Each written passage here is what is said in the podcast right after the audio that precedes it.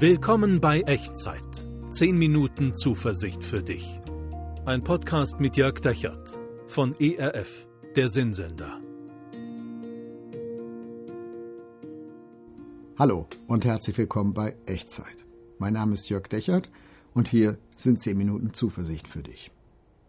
In der letzten Echtzeitfolge haben wir angefangen, gemeinsam darüber nachzudenken, was es eigentlich bedeutet, dass Gott ein weites Herz hat. Und ich habe dich mit reingenommen in die Geschichte, die berühmteste Geschichte, die Jesus jemals erzählt hat. Die Geschichte von einem Vater, der zwei Söhne hat und der Jüngere, der beschämt den Vater, der entehrt den Vater, der fordert sein Erbe und der Vater lässt ihn ziehen. Er zahlt ihn aus, der Sohn macht alles zu Geld und dann verprasst er es, dann verjubelt er es und dann landet er in der Gosse. Eine Geschichte, mit der Jesus deutlich macht, so wie dieser Vater in der Geschichte, so geht Gott mit seinen Menschen um. Er hat ein weites Herz für seine Menschen. Er hat ein weites Herz für dich und für mich. Ein so weites Herz, dass er deine und meine Freiheit riskiert und in Kauf nimmt und möchte, sogar dann, wenn wir drauf und dran sind, unser Leben volle Kanne an die Wand zu fahren. Aber in der Gosse, da wo der jüngere Sohn in der Geschichte landet, da endet diese Geschichte noch nicht. Jesus erzählt sie noch weiter. Und auch dein Leben, mein Leben endet nicht an der Wand, an die wir es gefahren haben. Die Geschichte geht weiter. Und wie sie weitergeht, das erzähle ich dir heute in Teil 2. Heimat ist, wo Gott auf dich wartet. Und lass uns gemeinsam reinschauen in die Bibel, ins Neue Testament, Lukas Evangelium Kapitel 15. Ich lese ab Vers 17 weiter, wie die Geschichte fortgesetzt wird. Endlich ging der jüngere Sohn in sich und sagte, mein Vater hat so viele Arbeiter, die bekommen alle mehr, als sie essen können, und ich komme hier um vor Hunger. Ich will zu meinem Vater gehen und zu ihm sagen, Vater, ich bin vor Gott und vor dir schuldig geworden, ich bin es nicht mehr wert, dein Sohn zu sein, nimm mich als einen deiner Arbeiter in Dienst. So machte sich der jüngere Sohn auf den Weg zu seinem Vater. Weißt du, wenn du dein Leben an die Wand gefahren hast, oder ich mein Leben an die Wand gefahren habe, da gibt es eigentlich nur eine Richtung, die weiterbringt, nämlich rückwärts. Umkehr, zurück. Kann es ein Zurück geben, nachdem vielleicht so viel kaputt gegangen ist, so viel zerbrochen ist, an, an Dinge, an denen wir auch selbst persönlich schuld sind? Kann es ein Zurückgeben für den jüngeren Sohn, nachdem er den Menschen, der ihm am meisten liebt, so gedemütigt hat, nachdem er seinen Vater praktisch für tot erklärt hat, indem er zu Lebzeiten sein Erbe gefordert hat? Ist da noch überhaupt etwas übrig von einer heilen Welt von früher, von der Heimat, von einem Zuhause? Vielleicht muss man es rausfinden. Und der Sohn beschließt es auch. Er beschließt es rauszufinden und darauf ankommen zu lassen. Er übt schon mal im Kopf so die kommende Aussprache mit seinem Vater, geht sie tausendmal durch. Vielleicht kennst du das, wenn du so in eine ganz schwierige Situation äh, bevorstehen hast, ein schwieriges Gespräch, dass du so in deinen Gedanken das durchspielst. Was sag ich dann? Was sagt er denn? Was sag ich dann? Was sagt er denn? Und so ist das hier bei diesem jüngeren Sohn auch. Und ich glaube, tief drin weiß er, keine Entschuldigung der Welt wird einfach wieder wettmachen können, was er seinem Vater angetan hat, was er angerichtet hat, auch mit seinem eigenen Leben, in seinem eigenen Leben. Und er weiß ganz genau, er hat da nichts zu fordern. Er hat da nichts anzubieten. Er hat da nichts zu geben. Er hat seine Heimat verspielt, sein Zuhause verloren.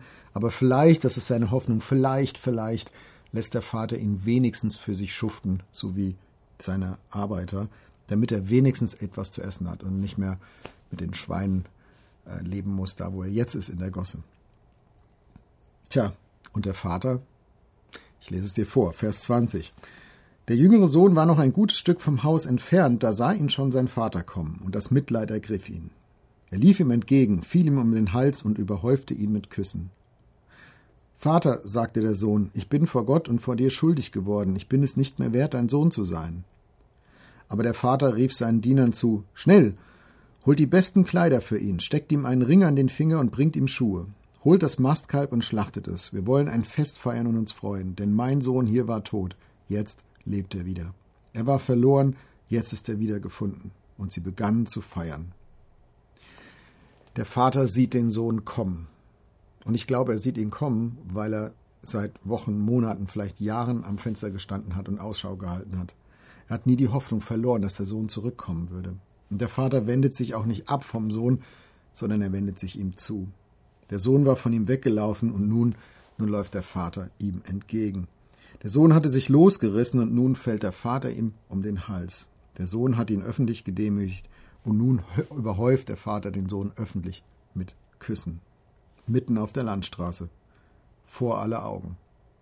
Und der, der zu seinem Vater gesagt hat, du bist für mich gestorben, zu dem sagt der Vater, hey, du warst tot, aber jetzt bist du wieder da, jetzt bist du wieder lebendig. Und sie fangen an zu feiern. Und Jesus sagt, so ist Gott. So ist Gott zu dir und so ist Gott zu mir, wenn wir zu ihm zurückkommen, wenn wir in seine Arme laufen. Und du merkst in dieser Geschichte, der Sohn, der, der versucht, seinen auswendig gelernten Satz irgendwie zu sagen, in der Hoffnung, dass er den Vater besänftigt damit und er merkt, ich brauche ihn gar nicht besänftigen. Der Vater ist schon längst viel mehr für mich, als ich das jemals für möglich gehalten hätte. Und kein Satz dieser Welt, nichts, was ich irgendwie bringen oder geben könnte, keine Entschuldigung, keine Reue, ist nötig, um das Herz des Vaters weit zu machen so dass er mich umarmt und in die, in die Arme nimmt.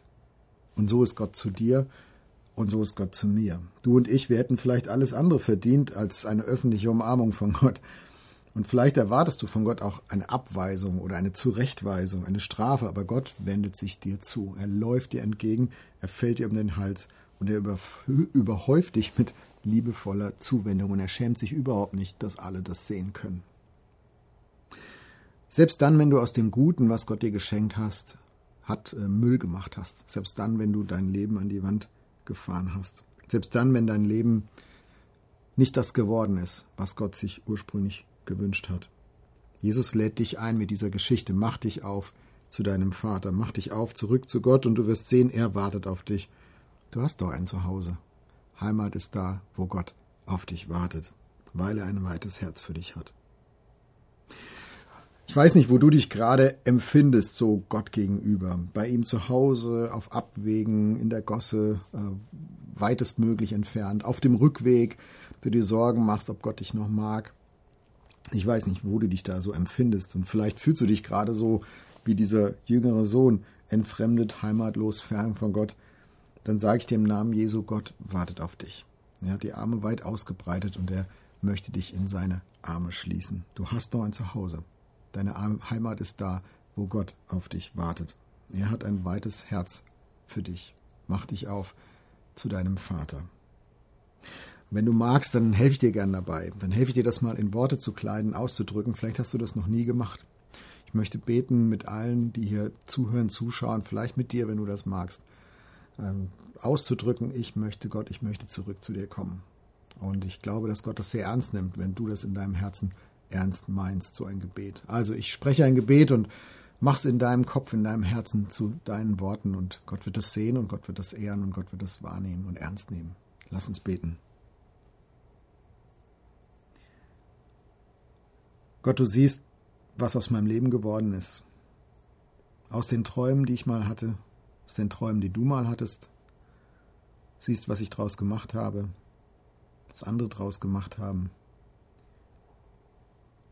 Und manchmal frage ich mich, ob du mich überhaupt noch magst und siehst und kennst und kennen willst.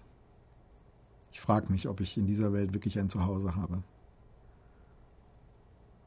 Und dann kommst du, Jesus, mit dieser Geschichte. Und du lädst mich ein, umzukehren und zurückzukommen. Und du malst mir vor Augen, dass, dass Gott wie dieser Vater in der Geschichte auf mich wartet, mit weit ausgebreiteten Armen dass er nicht mit mir abrechnet, dass er mich nicht zurückweist, dass er mich nicht mal zurechtweist, sondern sich einfach nur freut, weil sein weites Herz für mich hat. Gott, ich danke dir, dass ich noch eine Heimat habe, wo du auf mich wartest. Und wenn das alles wirklich wahr ist und weil das alles wirklich wahr ist, möchte ich dir sagen, ich möchte das, ich möchte zurück nach Hause, ich möchte zurück zu dir. Bitte schließ mich in deine Arme. Amen. Vielleicht hast du das jetzt sehr bewusst so mitgebetet innerlich oder vielleicht auch nochmal laut wiederholt für dich.